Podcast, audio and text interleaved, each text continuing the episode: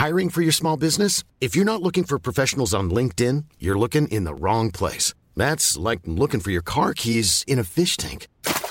LinkedIn helps you hire professionals you can't find anywhere else, even those who aren't actively searching for a new job but might be open to the perfect role. In a given month, over 70% of LinkedIn users don't even visit other leading job sites. So start looking in the right place. With LinkedIn, you can hire professionals like a professional. Post your free job on linkedin.com slash people today.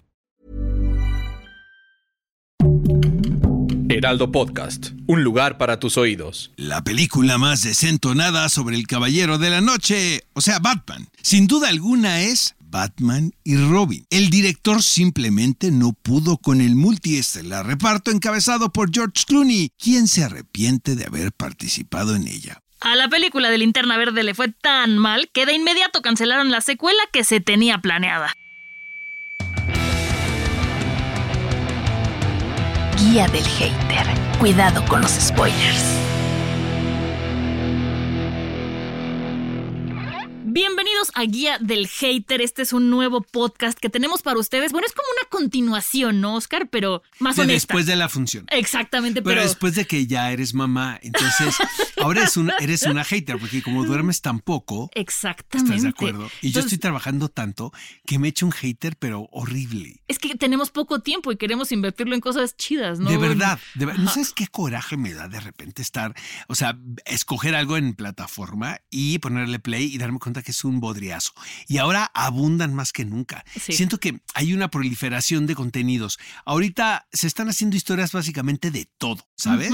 Porque lo que se necesita es contar historias, es crear contenidos para estas plataformas. Entonces pierdes el tiempo muchísimo. De repente lo que me ha sucedido últimamente, Mon, es que veo historias como We Crash, ¿no? Por Ajá, ejemplo, o de ajá. Dropout, que están basados en casos reales, eh, de personajes eh, jóvenes empresarios que de alguna manera timaron a otros inversionistas, eh, que se vendieron de una manera falsa. Bueno, yo conozco de esos.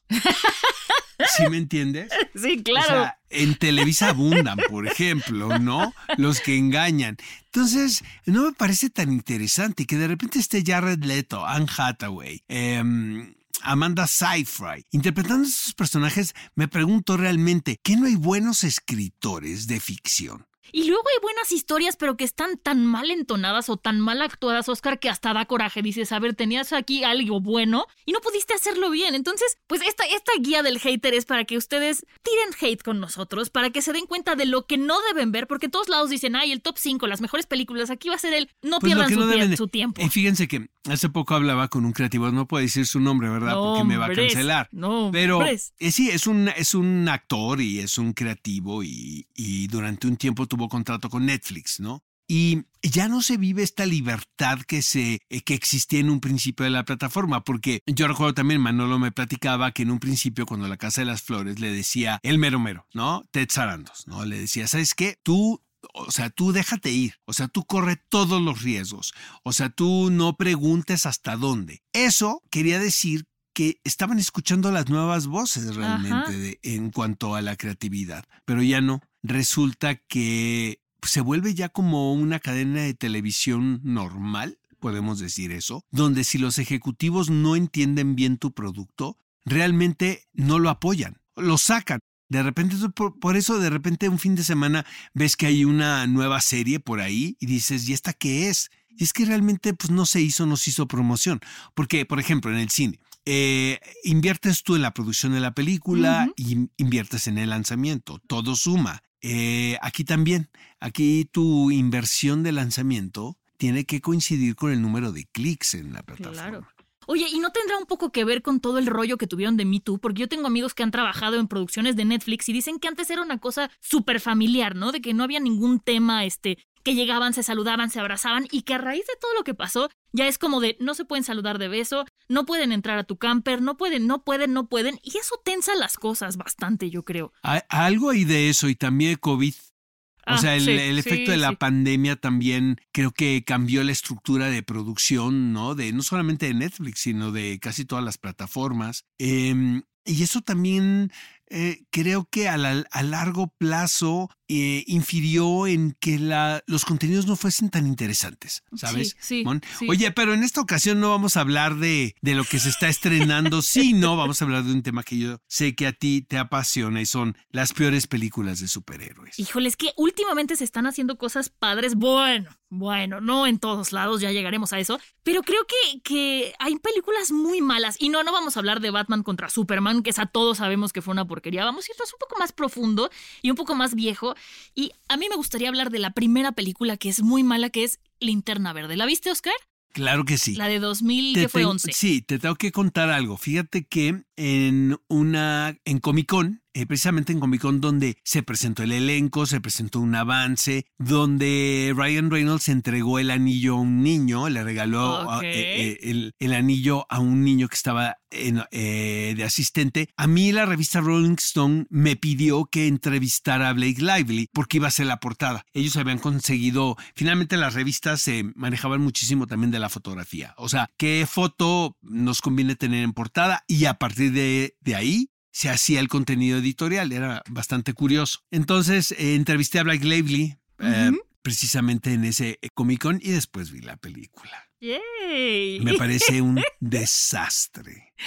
A ver, es que la volví a ver. A ver, lo que tiene la guía del hater es que para que ustedes no pierdan su tiempo, lo vamos a perder Oscar y yo viendo cosas que ustedes no tienen que ver. Entonces, volví a ver Linterna Verde para entender por qué tenía yo tan, tan mal sabor de boca que sin, o sea, me quedé con ganas de una dos, pero por la historia, porque me gusta la historia que está muy mal contada. Pero, pero bueno, para empezar se ve viejísima. O sea, sí es de 2011, pero Oscar se ve como si fuera del 92. Sí, hay unas del 2000 que todavía aguantan, ¿estás de acuerdo? Y envejeció feo. O sea, envejeció peor que las películas de, de Spider-Man, las primeras que, híjole, que envejecieron mal, pero esta envejeció peor. La secuencia de inicio, o sea, vamos a, a empezar con eso. Es increíble y no de increíble, guau, maravillosa. Es poco creíble, es muy triste cómo se ve, de verdad como si fuera parece de las películas de Scary Movie, ¿sabes? De que hacen Scream y luego Scary Movie, que parece una burla esa secuencia de inicio. Oye, y los efectos digitales como que les hacía falta como tres o cuatro horas de render, ¿no? Les faltaba render, sin embargo. Es como de PowerPoint, ¿no? Como, como con presupuesto desperdiciado, aventado para todos lados. Eso, eso no me gustó y yo creo que es un claro ejemplo de que menos es más. O sea, aventaron tanto que no supieron dónde colocarlo y lo pusieron mal, que entonces se, ve, insisto, se ve poco creíble. Y, por ejemplo, Ant-Man podría ser una película poco creíble, ¿no? Por cómo funciona, por cómo está construida. Sin embargo, es de mis favoritas. Y aquí está tan mal. ¡Ay! Siento que no cuaja, Oscar. No sé tú qué opines al respecto. O sea, no, me, falta. Sí, y la verdad, te voy a, te voy a ser muy sincero. Creo que nos merecemos una mejor película de este superhéroe. Claro que sí. De hecho, creo que están por ahí manejando la idea, ¿no? De hacer un reboot pues se lo merece con todo, porque además, no sé tú qué opinión tengas de Ryan Reynolds, pero a mí me parece que es un gran, una gran persona. No sé si un gran actor, porque creo que todo lo que hemos visto en Deadpool es el mismo siendo libre, que funciona para el personaje y está bien, pero no es, no es que digas el, el actor. Pero en Linterna Verde siento que no se dejó ser y entonces hacía sus chistes, pero en vez de sentirse él y sentirse pleno, como que pedía perdón con la mirada y decías, güey, ¿qué te pasa? Te voy a decir una, pena. Y, sabes qué, también es un actor que siento que basa su caracterización en su carisma, porque es un tipo muy simpático. Totalmente. Realmente cae muy bien. Eh, cuando empezó a hacer películas Ryan Reynolds, creo que hay una con Sandra Bullock donde yo hice las entrevistas y los publicistas me dijeron, la apuesta de Warner Brothers en ese momento era Ryan Reynolds. Este lo vamos a convertir en el galán de moda de comedia romántica, porque era un tipo que era muy gracioso en, en, circunstancias muy torpes y se necesita de verdad mucho carisma, ¿sabes? Este, no todos, no todos lo hacen. Y él y es un tipo bien parecido. Bueno, vaya que yo creo que lo único de Linterna Verde fue que encontró a su pareja, a Blake Lively, ¿no? Pues sí, sí, y la verdad es que tienen una relación súper chida. No sé si has visto por ahí un video, nos vamos a salir tantito, pero porque me parece simpatiquísimo, que dice que él cuando se enamoró de ella decía, no voy a dejar que te pase nunca nada, eres lo mejor que me ha pasado en la vida, daría mi vida por ti. Y que cuando nació su hija le dijo, te usaría de escudo humano para proteger a mi hija, ¿no? Entonces me parece muy chistosa la relación que tienen y cómo se trolean en redes, pero bueno, regresando al tema, siento que es una película que le falta, que nos quedó a deber, que se ve vieja desde, o sea, ahorita ya es vieja, pero como decía, desde que se lanzó. Y para mí Ryan Reynolds es garantía. La de Free Guy todo el mundo decía, va a ser una muy porquería. simpática, ¿no? Yo la disfruté Sí, como yo también. loca. Y ahora en la pandemia nos cayó como anillo al dedo. ¿no? Exacto. Incluso Project Adam, no sé si la viste ya en Sí, Netflix. sí, sí. Me gustó muchísimo y no es el personaje, da risa por cómo es él y porque ya lo conoces, pero te- ahí sí te hace un personaje muy interesante. Y en Linterna Verde, híjole, siento que está verde literalmente él, como que no, no acabo, no acabo de. Y el hecho de que él mismo diga, está muy mala, pues habla bastante de, de cómo se sintió él con su trabajo, ¿no? Te doy mi película mala de superhéroes. A ver, dime tú la tuya. La mía, hijo, aquí va- eh, sa- sacan la calculadora ahora sí, porque van a develar mi edad. Ya me tocó eh, la promoción de esta película hace muchísimos años. Estamos hablando de 1997. Y fue Batman y Robin, la verdad, de Joel Schumacher. Miren, me parece que es un despropósito de principio a fin. Es tan mala, tan mala la película que se volvió de culto, la verdad.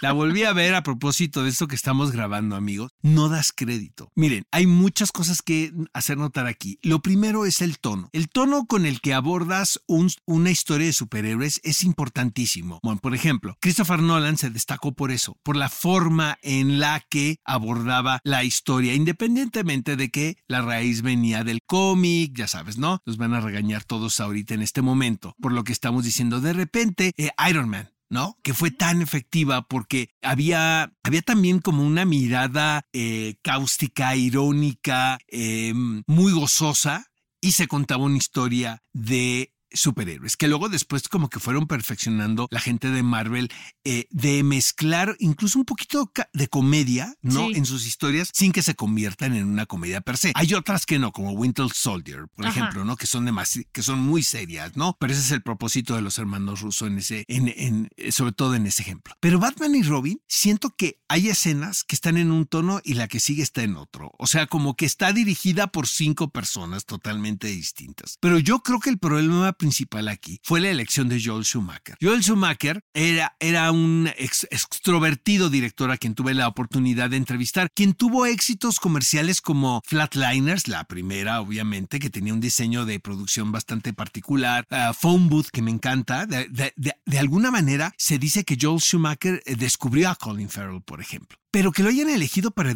para eh, capitanear el proyecto de Batman y Robin con un elenco de las estrellas del momento. Estamos hablando de George Clooney, de, de Chris O'Donnell, a quien después ya perdimos en la televisión, Uma Thurman, quien estaba en su mejor momento, quien interpretaba la hiedra venenosa, eh, Arnold Schwarzenegger, quien era Mr. Freeze. Entonces realmente, pues sí, era un elenco este, de primera. Aquí la polémica, y pobre, fíjate, porque eh, de- con el paso del tiempo la vi en una obra de teatro, eh, fue Alicia Silverstone. Ajá. Alicia Silverstone venía de Clueless y de repente pues se convirtió en la actriz joven del momento. Tuvo como, después de Clueless tuvo como otras, otros dos éxitos moderados, pero realmente era el, el pin-up, como dicen los norteamericanos, o sea, ejemplifican a la chica eh, americana, ¿no? Tiene su gracia, pero nunca fue la mejor actriz ella. Y fueron muy crueles porque vivíamos en otro momento, ¿sabes? Que hoy en día no se iba a permitir. Cómo era el bullying a las mujeres que subían de peso, porque subió de peso durante la película y la editaron. Imagínate qué fuerte estuvo eso, ¿no? Órale. Y se convirtió en un escandalazo. ¿no? La, porque se enteraron los medios de comunicación. Entonces, realmente todo estuvo mal desde el principio. O sea, sí fue, fue un despropósito. eh, la película está muy desentonada y no contento con el fracaso, podemos decir que fue esto. George Clooney empezó a utilizar esta película como broma en sus entrevistas, diciendo que el que hubiese visto Batman y Robin él le regresaba el dinero. Órale. Y creo, Mon, que lo hizo en algunas ocasiones.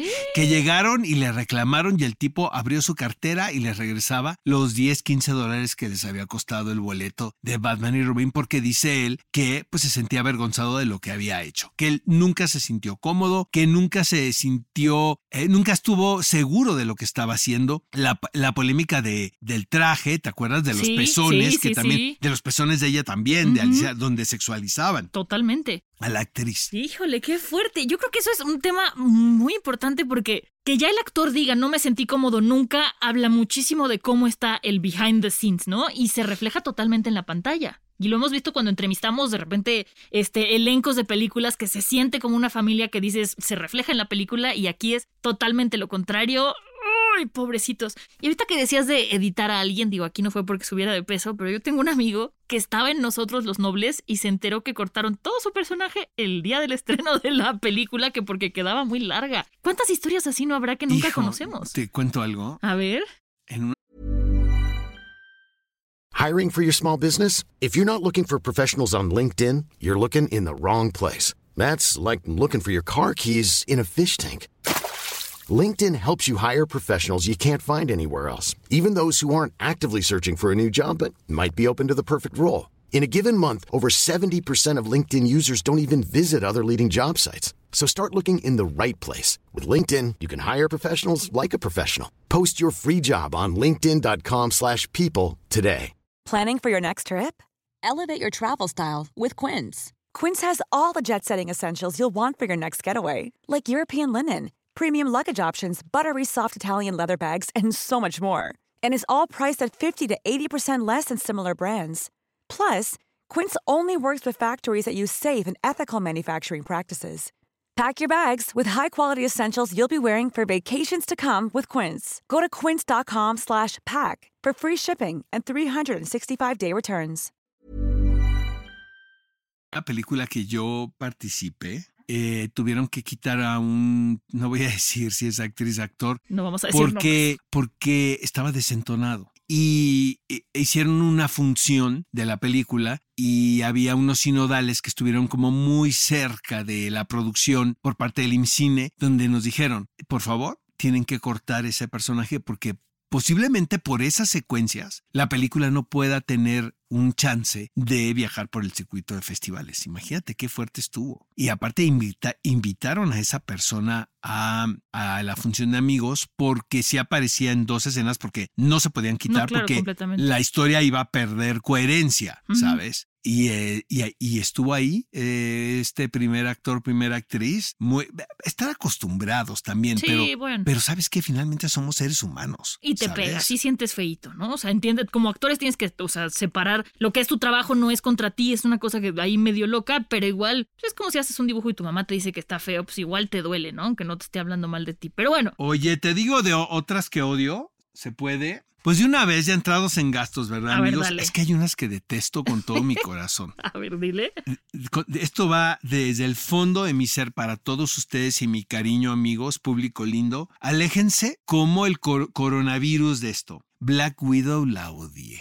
¿La nueva?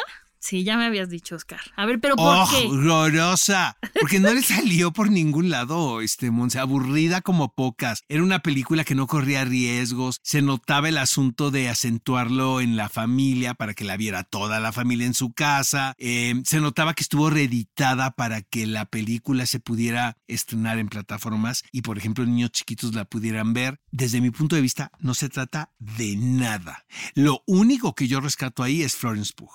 Ella está increíble. Ella está fantástica, Está pero fantástica. una actriz no levanta una película, No, Monse. no. O sea, perdóname. ¿Sabes cuál voy a aprovechar yo A para decir? Ya que estamos tirando hate a Traigo propósito dos del. más, ¿eh? Yo. Yo voy a hablar, tengo, traigo, pero son viejas, pero una nueva que no me gustó nada y me van a censurar en redes sociales es Wonder Woman. ¿Pero la primera o 1984? La primera. No, yo odio la del 84. Yo la del 84 no la vi porque la detesté. 1 la odié tanto. Yo detesté. que me la No mames, qué espanto. Oye, es que, ¿qué onda con las cosas que hacen? Qué horror. Todos en plena pandemia fuimos a ver eso, caray.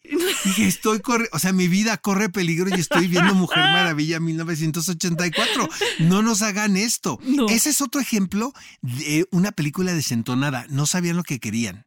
Híjole, ¿Estás yo, de acuerdo? yo la primera tampoco estaba Entre, entre que es como parodia y una película que apela a la nostalgia ochentera, pero tampoco del Pero todo, el porque estaba muy exagerada. femenino, pero el empoderamiento. Pero la primera sí me gusta, fíjate. Ahí Ay, sí estoy no. en desacuerdo contigo. No, no, no, no. A mí la primera no me gusta nada. Esta onda de que se sientan como en Matrix, pero con el látigo, no puedo. Me parece, ay, no sé. Y tiene unos textos tan forzados, tan, tan forzados, Oscar, de la niña chiquita que dice, mira, quiero ser como ella. Por favor, aspira más en tu vida, niña. O sea, no quieras ser Wonder Woman. No, no, no. Bueno, ahí te va. La que sigue, ¿verdad? Iron Man 2. ¿Qué me dices? Me voy a eso? retirar de este lugar. No me digas que te gusta. No, me gusta mucho Iron Man, entonces sé A mí que la son un- primera me gusta, pero la 2 es, es Y la 3, porque la gente habla mal de la 3. La 2 yo la odio con todo mi corazón. Yo Del la dos fondo la- de mi corazón para todos ustedes. no es la mejor, pero yo no la odio porque las, las veo apagando mi cerebro, Oscar. Hay películas que dices, Es voy a apagar el cerebro. pero yo me y duermo las ya voy como a viejito. disfrutar. Anoche estaba viendo, de hecho, una película muy buena y me quedé dormido.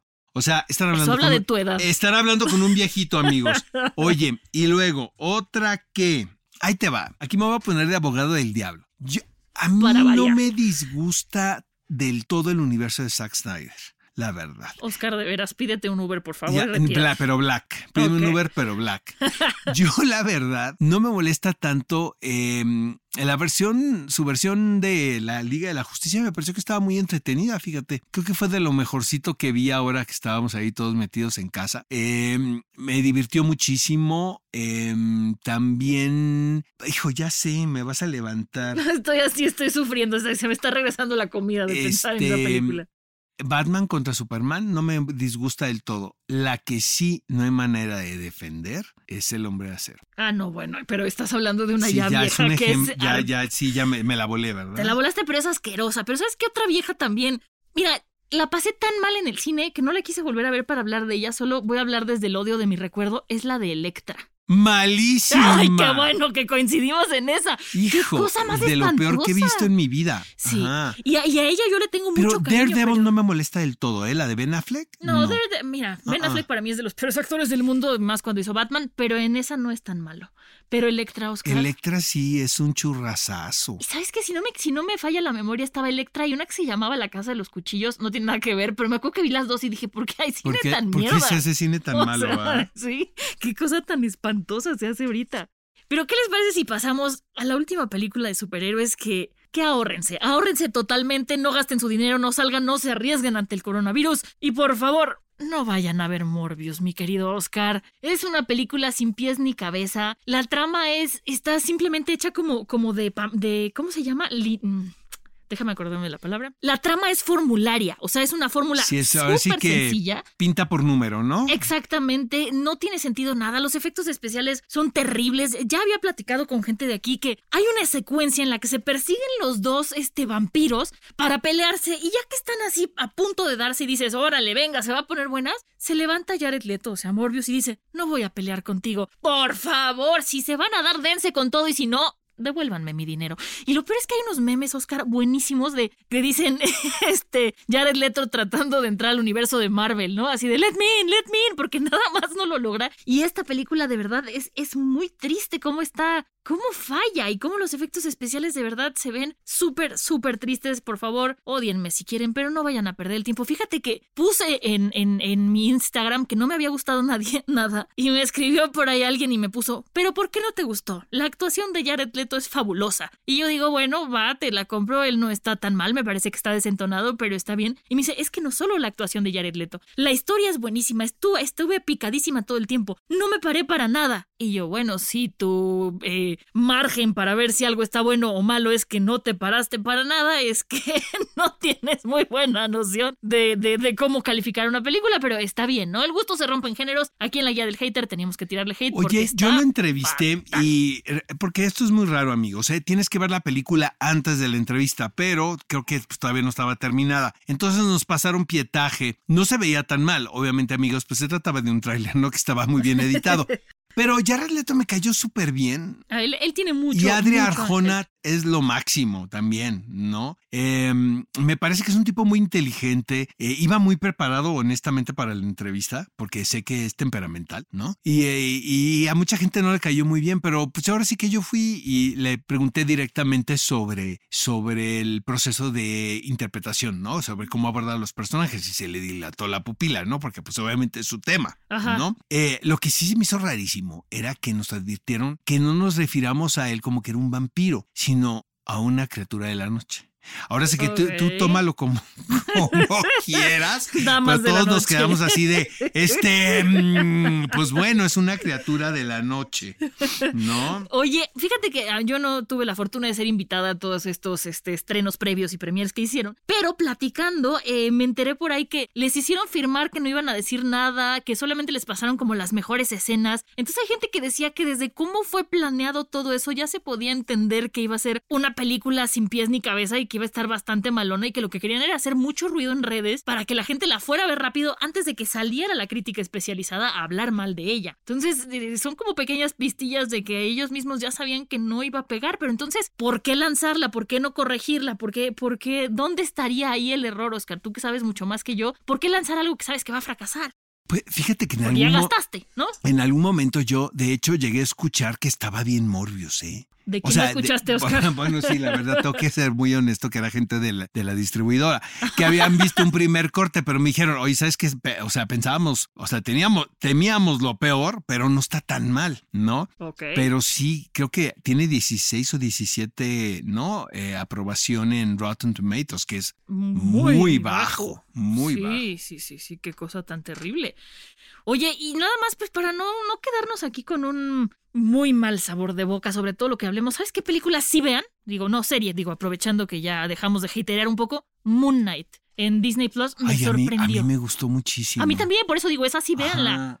Ay, Ah, a mí me gustó mucho. Pero yo nomás he visto el primer capítulo. O, bueno, el día que estamos grabando esto, amigos, eh, salió el 2, pero yo no lo he visto. No, yo tampoco he visto el 2, Oye, pero, el primero me atrapó, me atrapó muchísimo. Te, te quiero decir que yo no sabía nada del personaje. Yo ¿eh? tampoco, Pero aquí sí nada. tampoco. ¿No? Y es Oscar, Oscar Isaac, ¿no? Muy bien. Y es que, ¿sabes qué? O sea, ahí es un ejemplo. Tiene un lenguaje cinematográfico tremendo, ¿eh, Mon? O sea, y eso me llamó muchísimo la atención porque empezó el programa y empezó el episodio y de repente dije, ay, caray, ¿no? Ese- estos son encuadres, no son los comunes, ¿no? en, en este tipo de series. Eh, creo que está muy bien narrado. La historia tiene un cierto grado de complejidad, ¿no? Porque pues podemos decir que hay un multiverso, ¿no? Hay una realidad paralela, hay un alter ego también. Sí. Que luego eso no es tan fácil de contar, sobre todo si piensas que los niños, o sea, me refiero a, a gente de, de- de poca edad, eh, eh, lo pueden ver, pero me atrapó de principio a fin. A mí Tiene mucho que ver Oscar Isaac ahí. Pero fíjate que yo, Oscar Isaac, me parece un gran actor. Pero eh, lo que hizo en Star Wars, yo decía, ay, Hijo, me- pero ahí es que, ¿qué híjole". puedes hacer, caray? Siento No que sí estás muy limitado, ¿no? Sí, pero ahí, ahí me quedó a deber mucho. Entonces, cuando vi que aquí era Oscar Isaac, dije, bueno, a ver qué tal. Y empezó y me cayó la boca, pero de sopetón. Y o sea, dije, habla wow. con acento eh, Británico. británico. Pero tiene que ver con el personaje, Claro. porque ves que lo cuestionan de ¿y ese acento de dónde viene? Yo también cuando lo escuché con acento británico dije, ¿y este qué se cree? No, pero pues bueno, te la compro. Se cree René Zellweger en Bridget Jones. No, no, sé que Hugh Grant en Notting Hill. ¿no? Exacto, exacto, exacto. Sí, pero la verdad es que yo lo disfruté Pero sí muchísimo. recomendamos Knight, Es así, ¿no? ya cerremos, o sea, con algo que sí vean, arriba, ¿no? Para que no se corten las venas de Oigan amigos, y de verdad eh, les queremos invitar eh, a que nos escuchen todos los jueves en la guía del hater. Y pues como bien lo dice el título, es una guía que pueden recomendar a sus enemigos. que Mon. Mon tiene muchos. eh, Oye, cada día más. Oscar. Y yo qué hora traigo, ¿verdad? y a sus amigos, por supuesto, a sus familiares. Para que no pierdan el tiempo. Exactamente, manifiéstense en redes sociales que nos gusta leer sus comentarios y no se olviden de seguirnos. Estamos en Facebook, Instagram, TikTok, ¿no? Y estamos como arroba el heraldo podcast. Y esto es para que nos escriban y nos digan si están de acuerdo con la guía del hater o no. Exacto. Y si no nos podemos pelear, nos echamos una pelea en Twitter. Para eso es Twitter, es la red Tengo del ganas hate de por pelear, excelencia. Mon. Y no nos pudimos pelear tanto hoy, Oscar, fíjate. Pero vas a ver que la No, próxima... ya llegará, ya llegará. Me quedé callada con lo de Black Widow porque no tengo, no Es tengo, espantosa. yo no quiero pelear Es hoy. tú horrible, sí. es horrible, amigos. Yo la disfruté. Es protocolaria, pero está buena. Véanla y discutan con nosotros.